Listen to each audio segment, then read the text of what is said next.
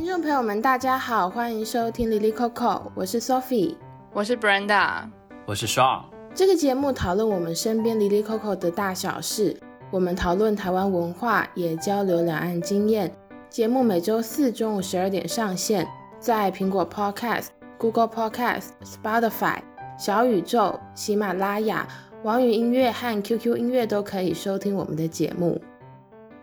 那我们今天要非常的快乐来聊日剧了，耶 Yo！对，我们最近的精神食粮。我们今天要聊的日剧是刚刚 Brenda 有紧急给我补救教学一单，它叫做《今度が始まる》。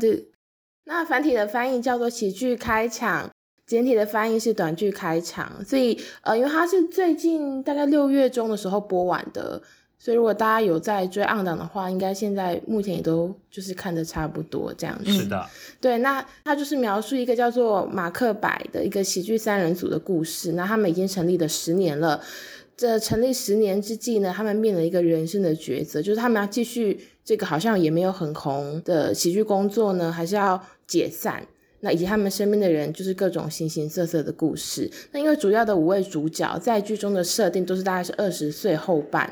所以，呃，如果从他们高中就组成这个喜剧三人组，这样往后推十年的话，大概是二十八岁左右。嗯，那其实跟我们年龄也是蛮近的啦。就是我们如果现在大概二十四、二十五岁的话，有点像是我们未来可能大概两三年后可能会碰到的一些状况。不过我们现在看已经有很多共鸣的内容了，所以这也是为什么我们今天想要聊这出剧的原因。这样子，那也是跟各位听众提醒一下，我们这一集。没有要巧妙的不爆雷，就是会爆到 不能爆为止。对，所以比较推荐大家就是先看完剧，然后再来听我们的讨论啊，因为剧真的很好看。如果你没有看，然后就来听的话，到时候再回去看可能会减少一些看剧的乐趣。对对，然后就很欢迎你已经看完剧的人一起来听这一集，然后一起来加入我们对于这些剧的各种想法的讨论。这样对，虽然我们这一集不是。一小时看完一整季的短剧开场，但我们真的会讲到很多的内容，所以大家真的务必要去看完。说得好，我们在这里最后再跟大家提醒一次，你现在还有出去的机会哦，大概十秒钟就没有了。要爆雷，要爆雷了，要爆雷，要爆雷了。那因为聊到这出剧，其实它的关键词很多啦，可能也会有人觉得它是追梦啊，那有人也会觉得它是清纯。不过我们上一次我们三个在聊的时候，想说，哎，我们可以用什么主题来切入呢？我们就想到“努力”这个词，就可能有些人努力也没有成功，有人觉得自己不够努力，然后有人是为别人努力，那有些人努力过头了，所以我们也可以来先聊聊剧中让你最印象深刻跟努力有关的场景跟对话是什么。我的话，我就是想要讲的是最后一集，就因为最后一段的时候，李穗子跟春斗他们在公园里面对话，然后他们分别是，就是李穗子她是马克白的粉丝，然后春斗他是有点像是马克白的最开始的那个发起人或者是 leader，我自己的感觉是这样子。嗯，然后因为前面几集就有提到说，春斗他在解散之际的时候，他就一直在思考，然后他也在询问别人说，那到底这十年来马克白成立的这十年，到底是为了什么而努力？因为我自己在看的时候，我觉得相比于润平他在做短剧，一开始他是为了奈津美。然后顺泰他是为了一个归属感，春斗给我的感觉，我觉得马克白对他来说就是梦想的这件事情会更强烈一点，就是他可能会直接把马克白跟自己的梦想是画上等号的，而且投入在里面的可能努力啊或是时间也比其他人相对的多一点点。相比之下，他就放了很多的执着在里面，然后要放下这些东西对他来说也会蛮困难的。对，所以我自己在看剧的时候觉得很神奇的感觉，是因为喜剧开场是在讲这些年轻人的故事嘛。嗯，那从第一集到最后一集，大家会慢慢去找自己未来的方向。对，而是春斗就是菅田将晖演的那个角色。会让我觉得说他是相对来说到最后都还是很迷惘的，对，他并没有那个逐渐拨云见日的过程，嗯，你可以感觉到他的那个追寻之路是一直在持续下去的。对啊，我觉得给我的感觉就是其他人都蛮渐进式的，但只有他是他一直是不太想放弃那个一点点的东西，虽然他自己也不知道是什么，所以我觉得那个困惑就来自于说，其实一直以来不知道为什么而努力的那种感觉。但我觉得至少对于呃喜剧演员。对于创作者来说，他有一个幸运的机会，是他的东西是可以被别人看到的，也因此别人是有可能因此被拯救的。最后一集的时候，李穗子就有跟春斗说：“你们努力的模样、烦恼的模样、挣扎的模样，我一直都看在眼里，是你们在我最痛苦的时候支撑着我。即使马克白解散了，你们写的短剧也不会从这个世界上消失。最重要的是，对粉丝来说，会牢牢烙印在记忆里面。想必未来的我一定会从你们编写的短剧，从你们的创作那里，一次一次又得到救赎。呃，我我自己对于这一段真的是非常印象深刻，因为我觉得我们三个自己也都是写文字的人，就是创作的人。嗯，然后我以前比较多是把做这件事情的理由放在我自己身上，但我开始也会意识到，说我必须要。为别人做这件事情，我的意思是说，我自己的这个能力培养起来之后，我好像应该要为社会做一点什么样的事情。收到像这样的期待，或者说这个科系的养成是这么告诉我们的，嗯嗯嗯，就自己在这个转换当中也会有一点点小小的困惑，但也同时是觉得说，如果我自己是作为一个听众、作为一个观众的话，我也确实是蛮认同李穗子的这段话的，就是其实我不知道我做这些事情的目的是什么，但其实可能在。可能某个遥远的地方是有个人因此被拯救的。对我来说，这就是一个小小的答案。就是这边我也蛮想问一下大家，就是你们有曾经被哪一个作品，或是哪一个艺人的精神所感动过吗？或者说拯救过的经验吗？我的话，我其实经常看一些特稿的时候，我都会有那种就是被点亮的那种感觉。特稿我不知道在台湾会叫什么，就是调查类报道嘛。哦，它不像一般的新闻，就是那种消息类新闻或者是评论，就它它很短。但是特稿就是会很长，它可能会针对某一个事件进行去很深入的调查，然后。或者其实像之前我给发给大家的人物的那篇稿子，刘小样那篇稿子，刘小燕那篇稿子，它其实就算是特稿。我是经常看特稿的时候，就是会被点亮的那种感觉，因为我会觉得说做新闻的时候的一些使命感在里面。就像刚才 Brenda 说到的，说你的创作、你的写作也是为别人带来一些什么东西的时候，我觉得那个感受是一样的，就是就是你文字中的一种使命感。嗯嗯嗯嗯。就补充一下，刚上讲到那个稿子，它是就是人物杂志一篇稿子，叫《平原上的娜拉》，那是上推荐给我们的。还有另外一个 podcast 叫《随机波动》，嗯，他要去访问写这篇稿子的记者，嗯，然后反正我们三个人看了这个稿子跟听了这一集节目之后，都备受感动。嗯，是，对啊，我那时候真的是看完之后呢，我就在群组跟大家说，我是边看边哭，然后边听边哭的。我真的是，真的是被那个稿子还有那个访问打中诶，我觉得就是他真的是点出了一个写作者为何要写作的那个理由。嗯嗯嗯嗯嗯，哎，这可能就是就是李穗子，他去看马克白的短剧的时候感到的那种心情上的那种嗯悸动的话，就觉得说、嗯、啊，那真的是一个力量很大的东西。是，而且我觉得。就是我我自己在看这出剧的时候，我才开始比较理解到说，喜剧演员他们存在的另外一种理由会是什么。就是因为我自己以前也是会看漫才，或是会看一些短剧的，但是我就是会觉得说，嗯，好笑。就是我可能只会单就他的表演内容去做我的感想，但是。他这出剧其实是点出了一个短剧，它的形成其实是跟创作者他自己的生活背景有关，然后周遭的人是有所连接的。然后当粉丝他是真的很投入于这个作品或者这个艺人当中的时候，他们是有办法彼此拯救的。这件事情对我来说是蛮大的一个冲击的。是我看的时候我觉得非常有趣，因为他的那个整个剧的结构是他一开始会。演那个他们那个短剧的一点点片段，对，然后再切回他们的生活，你就可以看到他们生活那些元素都是跟前面的那个短剧有连接，然后最后再播出那个短剧的结局，源于生活，就真的是源于生活。然后就想到卓别林不是有一句话吗？人生近看是悲剧，远看是喜剧。嗯嗯，在现实生活中很明显并没有到那么顺利嘛，所以如果连接到我们那个题目，就是什么是你印象最深刻的努力片段的话，我的话会选。第三集它是一个蛮灰暗的一集嘛，因为就是里面的一些主角，他可能跌到人生谷底之后，有点在聊努力过头的人会受到什么样的伤。嗯，就是李穗子是马克白的粉丝嘛，他的妹妹叫小愁，小愁说，因为他从小到大看姐姐长大，会觉得他是一个循规蹈矩，然后就感觉好像就人生胜利组啊，然后也都很认真生活这样。只是他没有想到说，这样子认真的人，突然生活中遭受到大挫折之后，他就一蹶不振。嗯，例如说他可能就整个人就瘫在家里，然后也都。没有接电话去找他的时候，他发现他整个人就是房间都垃圾堆，然后他已经卡在里面，就是好多天都不动了，然后就很像坏掉的人偶，需要有人慢慢把他拉出来，然后慢慢喂食他，然后把他拖去晒太阳这样子。他那时候在跟他工作的那个小吃店的老板娘聊天，他就回应说，其实越认真的人越容易跌倒，因为你明明可以伸手寻求他人帮助。可是你却不愿意给周围的人添麻烦而自我忍耐。那春斗的哥哥也有一样的状况，他哥哥原本也是从小到大功课都很好，然后很顺利的去很好的公司上班，然后也很早就结婚生子了。可是有一天，他突然发现哥哥好像被直销迷惑，也是因为这个直销的关系，哥哥就整个人从人生胜利组变成那种闭门不出的茧居族。这样，嗯、有一幕的场景就是哥哥他一个人就坐在黑暗的房间内，然后背后是搭着春斗的旁白。他说：“那份不向周遭人求助的坚强，不知不觉中留给他的就是孤独。”嗯，那这些话跟这些场景，就我看了印象很深刻的原因，不是因为他又让我有一种恍然大悟的感觉，就是啊，原来这样子的人会很辛苦啊。而是有一种认同深，我这几年不知道什么原因，我刚好身边的家人朋友，或是我自己也有，就是大家好像都迎来了一种迟来的青春期。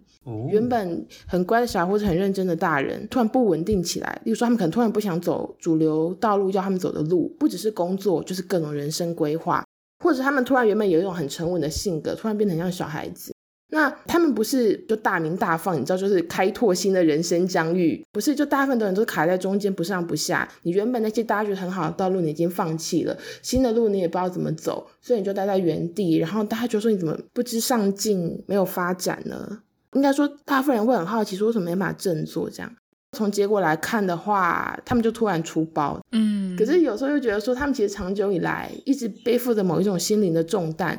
或是生活的重担呢，他们其实都一直自己咬牙撑着，因为他们是很有能力、也有资源的好人嘛，所以他们想说我可以自己来 handle。可是其实他没办法，压力是慢慢累积的。我就是在看喜剧，也是同样看到一样的故事。那因为你从整个剧的发展可以看到他们怎么走出来，或是有没有要走出来的过程。嗯，我自己会觉得说，到底要怎么突破这个谜团呢？就真的是跟陪伴有关。嗯，就是如果你真没有这样子的人，你要陪伴他，不要去批判他。然后，如果是自己的话，你要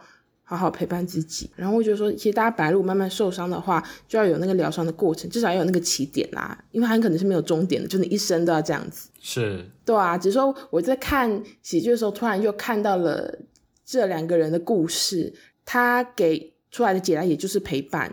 嗯，然后我就说、嗯、啊，果然是这样，所以接下来要好好做这样子。我很认同 Sophie 讲的这一段呢，就是。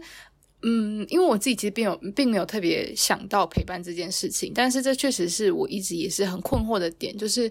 尤其在讲就是忧郁情绪或忧郁症的时候，我们提到很多时候我们要去陪伴他，但是到底陪伴应该是长什么样的形式，嗯、其实没有人会告诉我们，或是没有人跟我们说怎么做会比较好。但是我觉得小丑在这部剧里面，他其实就是提供了一个很好的范本，就是他没有做。任何的批评，他就是陪伴在姐姐的身边，当然还是会小吵小闹什么的，但是那并不是在他的基础上面去抨击他的姐姐。嗯，那上呢？上你自己在剧里面看到你印象比较深刻的那个努力的场景是怎么样？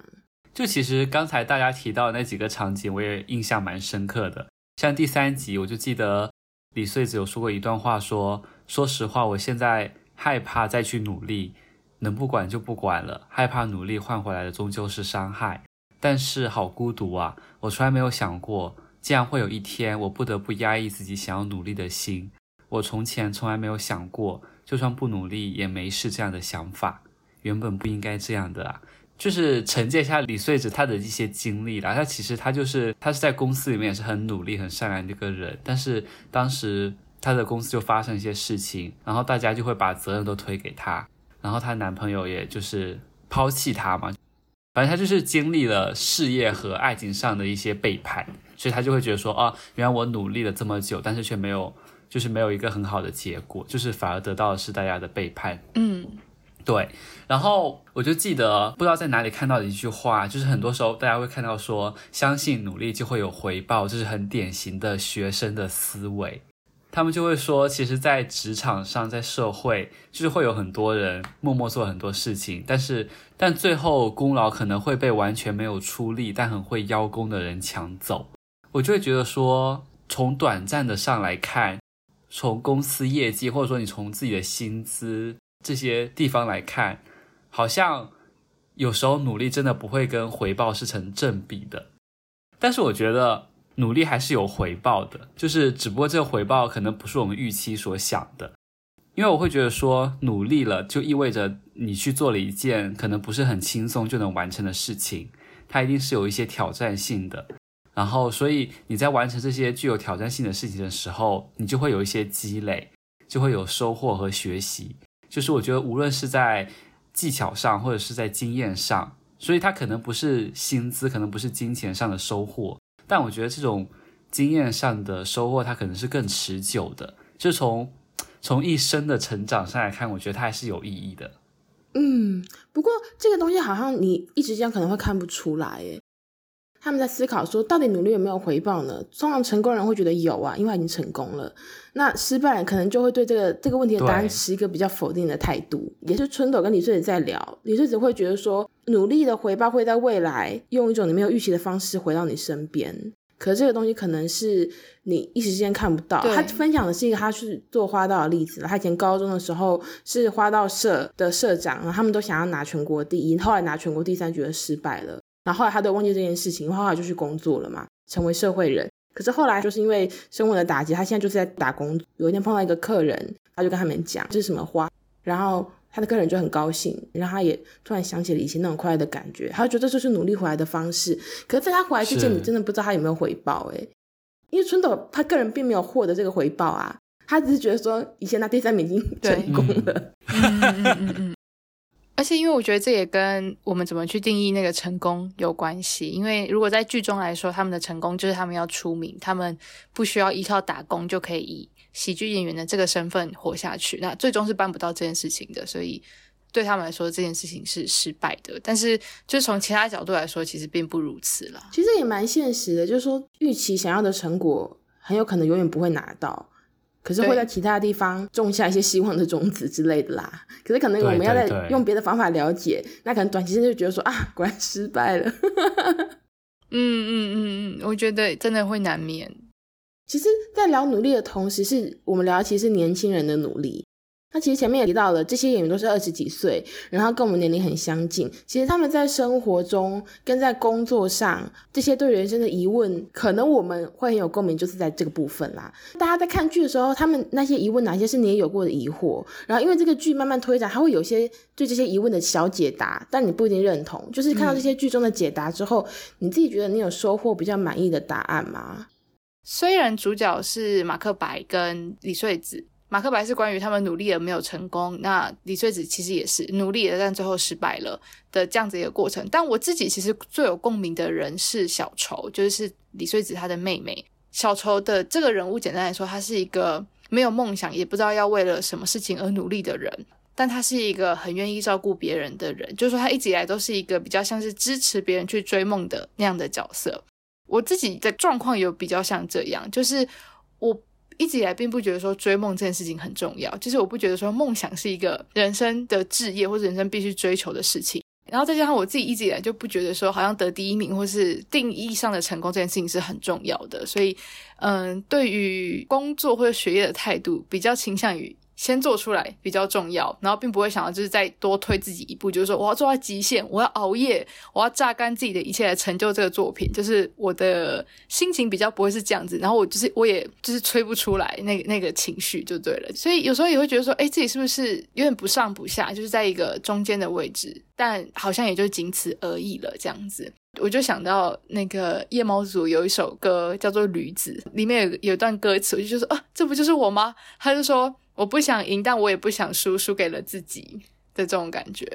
哦，oh. 所以我就觉得说自己相比于有远大梦想的人来说，就比较接近小丑的这个状态。因为小丑他的疑问就在于说，他不知道自己的下一步要去哪里嘛，然后他也不知道自己呃这样子好不好。当然剧中有提出了几个解答，我觉得。确实是有得到一些解答的，就是说你不一定要成为一个有梦想的人，就是你仍然是可以拥抱自己的特质，或者说你可以因为很小的一个原因去选择一份工作。就像李穗子，她其实后来选择她的下一份工作的理由，是因为她在公司的柜台看到了一束花。然后他也跟他的妹妹就小丑讲说，你可以去做经纪人啊，因为你想想看，就是你高中最辉煌的那段时间，你都是被人家叫经纪人的，你不也觉得那样子的时光是很开心的吗？对，对我来说就是说，诶，好崭新的观点哦，就我其实从来没有想过说，原来职业是可以这样子去想象的。我们只会觉得说，诶，好像应该要选择的是一个成功的职业，或者说可以赚到钱的职业，但是。反过来说，那个职业是否适合自己，我觉得反而是李穗子给出了一些蛮好的答案。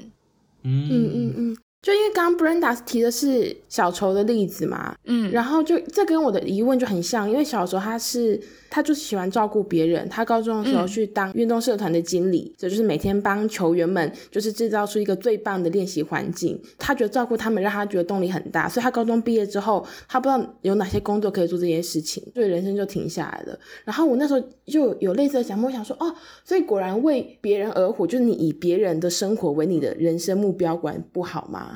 嗯，因为我觉得小时候他的他之所以会停住，也是因为我觉得当今的社会很鼓吹你，你要做自己，爱自己，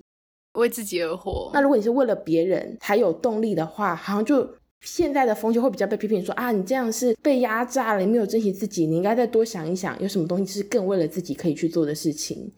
那太为别人会有一个不好的极端，就是例如说情绪勒索什么的，这个大家就比较了解，因为现在大家都是说不要太为别人想，也要多为自己想嘛。对。那可是我在看这部剧的时候，我就觉得说啊，所以果然为别人而不好嘛。直到后来，就是因为春斗的哥哥，他后来他就有离开了简居的生活，他就去一个印刷厂工作。他哥哥就跟他讲说，待遇虽然没有以前好，可是因为这是一个在我困在房间里面的时候，有一个主动关心我的朋友介绍给我的，至少看到我能够回到社会的话，我那个朋友一定会很高兴。然后那时候春斗就说：“哈，这样就可以成为工作的理由吗？”然后他哥哥就回答说：“像我这种过去就是受尽各种吹捧的人，其实很难让自己达到满意，因为你就会比来比去啊，觉得工作没有那么体面，薪水也不够啊。那如果你这样想的话，你就没办法前进了。所以我把目标改成先满足周遭的人的期待。他就觉得说，如果我先满足别人的期待，我才可以慢慢的又找回对自己的期待跟满意这样子。然后我就在想说。”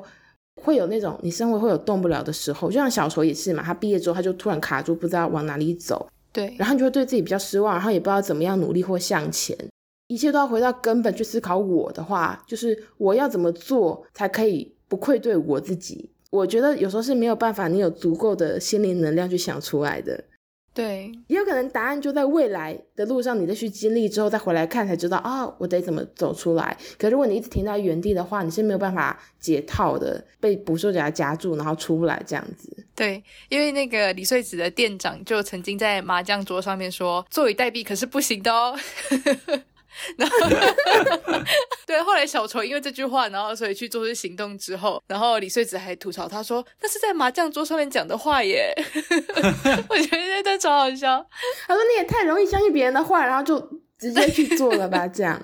对，从他们的例子，我就觉得说，如果你无法从自己的身上获得解答的话，你去想想别人，然后把别人的期待作为动力。就有可能跨出第一步啊，就是生活的那个齿轮就可以转动，嗯、然后就可以往前。嗯、那当然，这些东西是我自己的想法。就是如果我自己困住了，我至少看完这个剧，我就有一个新的想法，是说啊，我可以想想，如果我往前做了这件事情，我身边的人会有一些好的想法吗？如果有的话，那我可以去做，为了他们。那我短期之内就是可以把这件事情完成之类的。可是这个东西就要回归到自己才重要。如果你把这个事情拿去说教的话，就对别人说你要想想我啊，你怎么不努力？那这就不行，太可怕了吧？对 那像你自己看剧有没有什么？你觉得剧里面提到的疑惑跟你还蛮像的？我觉得我现在的状态和麦克白他们高中毕业决定做短剧的那个阶段的那个状态是很像的，就是他们很希望登上更大的舞台，能够被电视节目邀约，希望被更多人看到，被更多人喜欢嘛。然后我觉得我我我现在就是他们那个状态，就是我希望我的报道能够被大家看见，我希望我的播客能够被大家听见。就我也很希望大家提到爽的时候会说，哎，我有看过他写的什么什么什么什么报道，或者说我有听过他的播客。就是我觉得我现在状态就是跟他们当时那个就是那种壮志凌云的时候的状态很接近，就是很希望自己能够成功，嗯嗯嗯、很希望自己能够有被那种就是世俗上的成功，然后被大家认可，被大众喜欢。我觉得这也可能也是有一部分的虚荣吧，就是希望自己能够功成名就这种感觉。但是我当时看到最后一集的时候，也是春斗说的一句话，我觉得，我觉得还蛮感人的。就是他说，如果能在一百个人面前表演，当然会很开心。但是如果有一个人能够来看一百次表演，我也一样开心，而且说不定会更感动。因为只要知道有一个人在用心的欣赏我们的表演，对于我们来说就是努力的动力。我也会觉得说，哎，就是数量它好像它很重要，但又没有那么重要，就是质量更重要，就会觉得说。如果只是少数人在听我们的播客，很少人在看我的报道，但是他们一样也喜欢我，这好像也是也是一种成功，也是会很令人开心。我就记得我们上周的时候，我们在小宇宙上有收到 Zook 的评论，他有说，因为我们前一周有有一周没有更新，然后他说他扑空了，嗯、我就会觉得说啊，原来有人在。等待我们的节目更新呢，就是会让我觉得很感动，就是有人在期待我们的节目上线，这种就是有激励到我。嗯、所以我觉得我有感受到，就是春斗最后说的那句话说，说如果有一个人能够很用心的在欣赏我们的表演，或者是欣赏我们的节目的时候，那一样会获得一种很喜悦、很开心，或或者说是被认可的那种感受、那种感觉。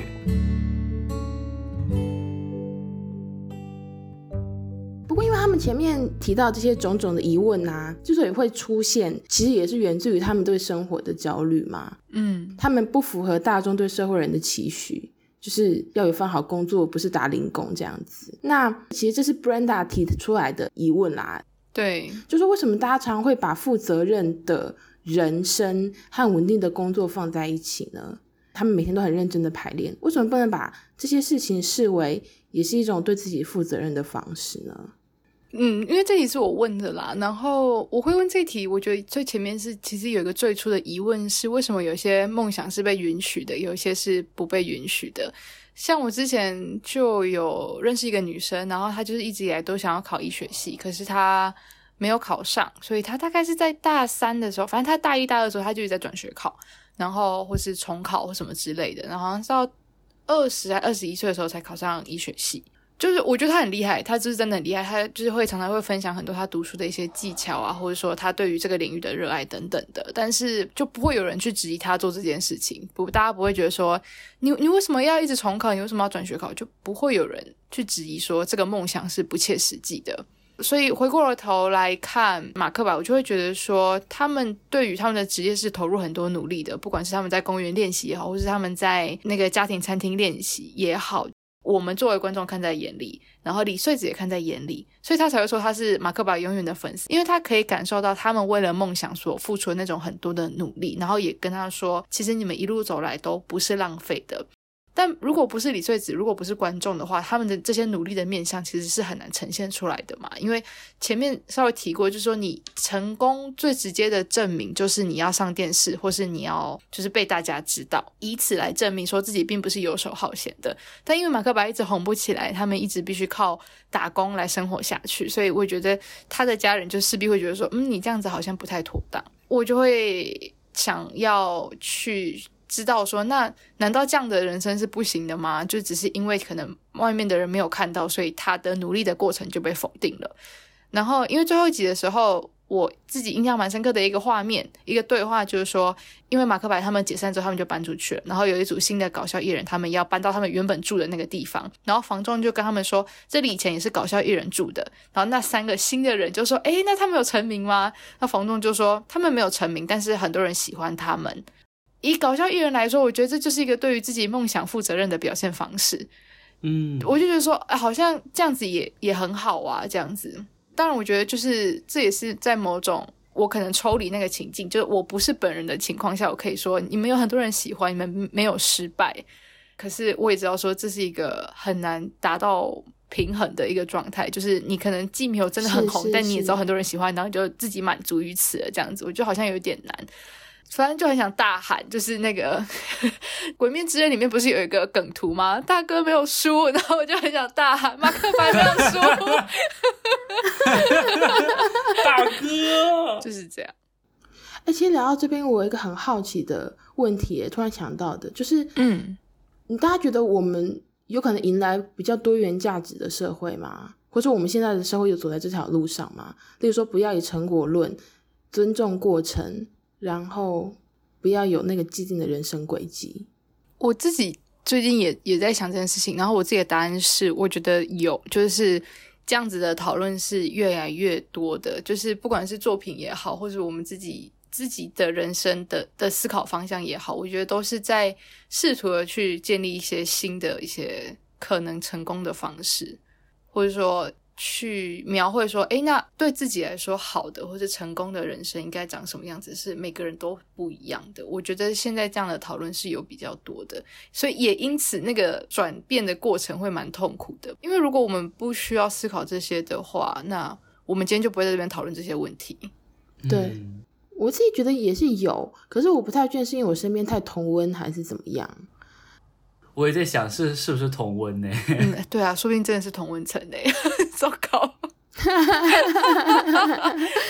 我努力回想了一下，还有谁就是希望自己可以多元一点？嗯，好像都是都是近期的人了。嗯，不过其实现在聊下来之后，还有一个问题想问大家。嗯，因为我看到有剧评说，就是马克白他们这十年的短剧生涯，可以视为一种他们从高中延续到现在没有结束的青春期。或者说他们的青春延续的比较长，嗯，可是他们现在要往人生的下一个阶段迈进了，可能不再那么的青春，或是那么的天真，不管是心态上还是行为上，是一种青春的慢性死亡这样子。所以，如果是他们以前那样是青春期，到底什么是成熟呢？然后他们各自在结局所选择的路，可以算是向成熟大人的人生迈进了吗？我觉得春斗他其实在跟内经们有一次的对话。就讲的蛮好，他说其实人要变得成熟很简单，你只要拒绝一两次孩子气的行为，你就会变成一个成熟的大人。然后，所以我觉得如果是以这样子的基准来看我自己的话，我觉得我是一个成熟的大人啦，就是我很早以前就开始去抗拒孩子气的行为了。但我仍然不觉得自己是一个成熟的大人，就是我，我觉得我我这么做也只是试图让自己去符合某一些既定的框架当中。我知道这样子别人是觉得这样比较好，所以我成为这样的方向。但我自己的心态上，并不真的觉得说，好像只要这样子做，我就是一个成熟的大人。我在很多地方思想上也好，经济上也好，都还是不稳定的人。哎，我想问一下，什么是孩子气的行动？哦，对我自己来说吗？就是会会一直撒娇，或是一直抱怨，或是一直说，嗯，我做不到这种，或是或是说一直抱怨身边的事情，或是一直把自己的心声就是吐露出来的人，你既不会考虑到别人想不想听，你也不考虑到人家对你的这些东西是不是真的有兴趣，然后你只是想把这个东西吐露出来，哦、那就对我来说有一点孩子气。嗯哼，然后或是不会读空气，都不做事，就是可能都已经看到别人在做了，但不做事，什么之类。我你要有列点吗？十个。十大孩子气行为，简称 雷。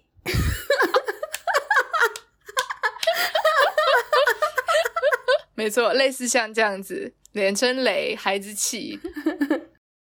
但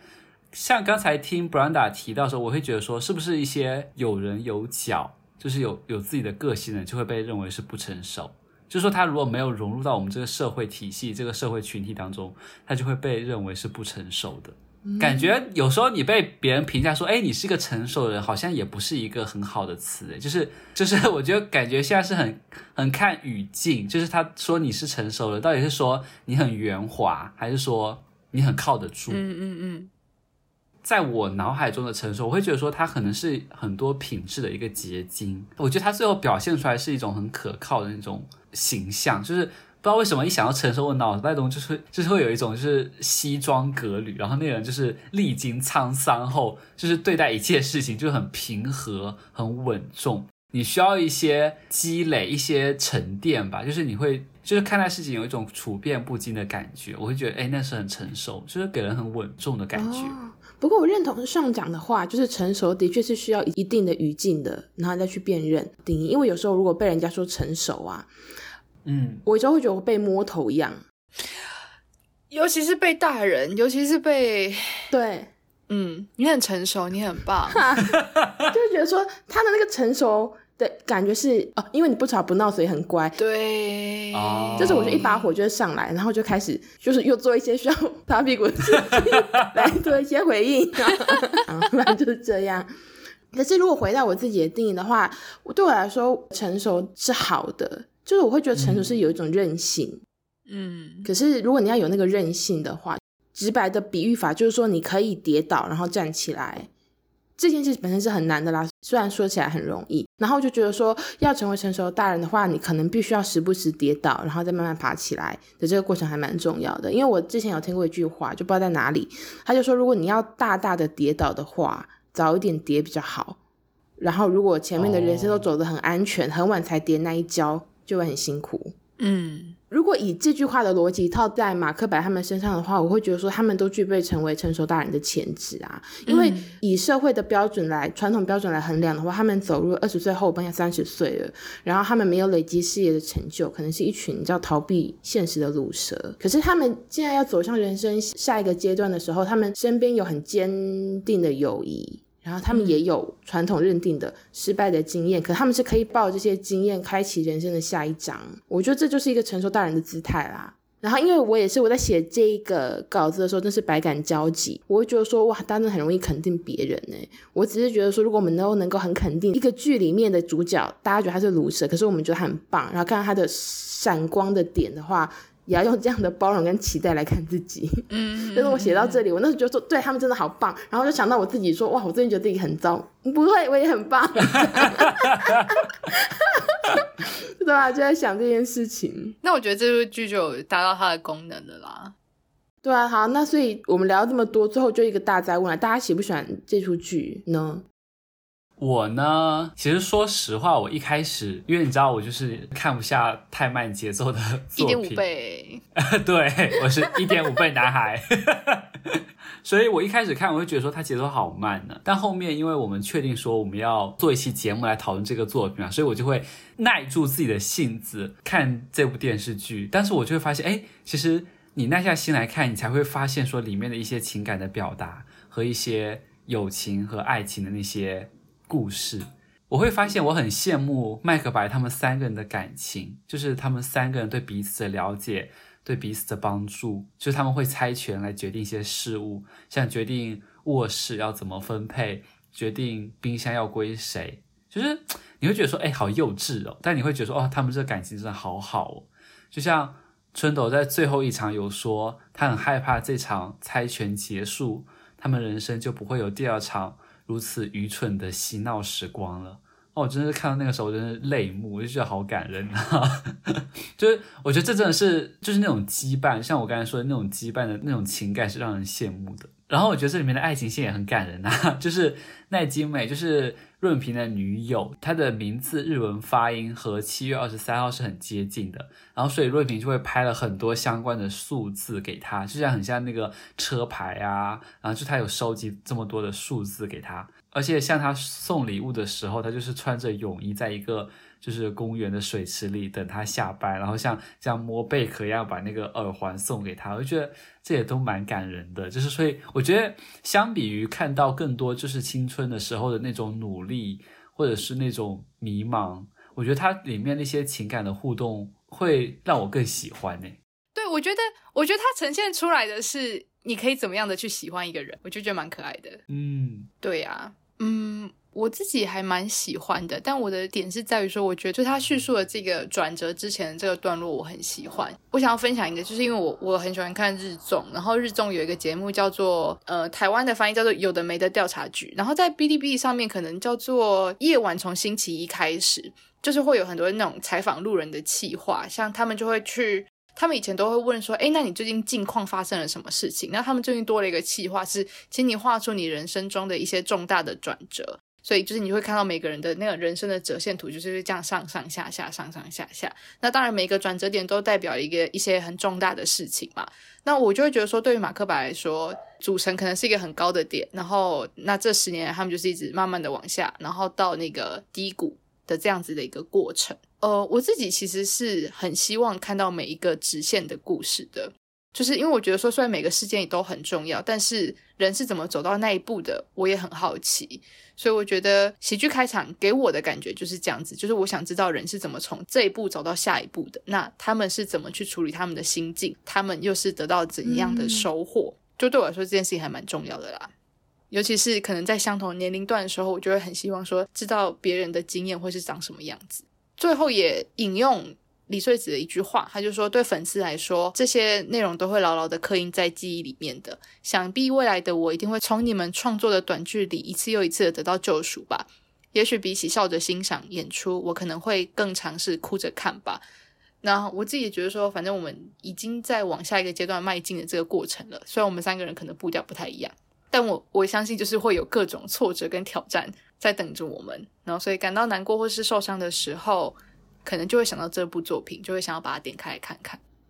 我对他的感觉就有点像是 Brenda 的心情啦，就是感觉未来好像碰到一些受挫的时刻的时候，会把这出剧拿起来看一看，因为这也是讲就是一群年轻人的故事嘛。很贴近现实的点是，他们未来的人生应该也不会是一帆风顺，就像我们的人生一样。因为里面甄碧老师有说过一句话，那时候我听到的时候真是起鸡皮疙瘩呢。嗯嗯嗯嗯、就是他们就问老师说：“老师，你觉得我们应该还要继续下去吗？就是我们是不是应该坚持，不要解散？”嗯，其实他们都会觉得老师会站在一个很温情的角度鼓励他们说：“嗯，那你就继续下去，我也支持你们。”就老师说：“嗯，我建议你们还是放弃哦，因为十八到二十八岁这十年为了追寻梦想而经历的痛苦，和今后十年所要经历的相比，根本没有可比。”性，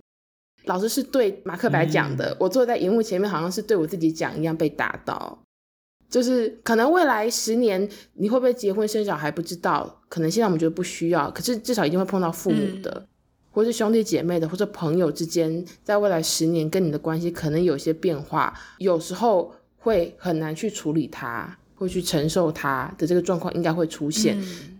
你要考虑的就不再只是你自己的事情了。如果你要考虑别人的事情的时候，别人事你就没法掌握它，可是你还是要考虑它，那应该会蛮痛苦的。所以，既然未来就是未来的路波涛汹涌、很危险的话，那我就会把喜剧开场珍藏在我的身边。有点像是对李穗子来说，马克白的表演对他很重要，他们努力的过程也很重要。然后我就觉得喜剧看就像是就是我的马克白一样，就是以后可能会常常看他这样。对，要跟他说多多指教。嗯，没错，我的心情也是。嗯，对啊，那我们今天就聊到这里啦。如果大家还没有看过剧的话，你都已经听到这里了，现在讲才来不及了吧？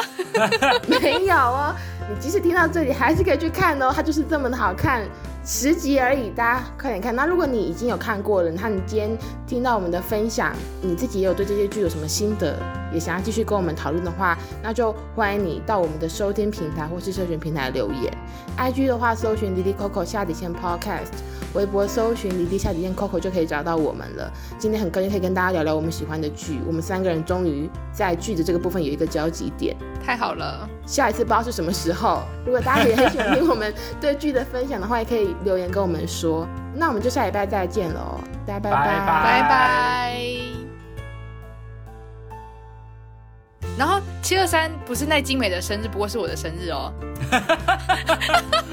我就说那是谁的生日嘛。我那时候看到这一段的时候，我就觉得说太可爱了吧，而且因为我很喜欢方根金子，我就觉得说我可以在这个地方跟方根金子产生一些人生上的交汇，真是太荣幸了。哇。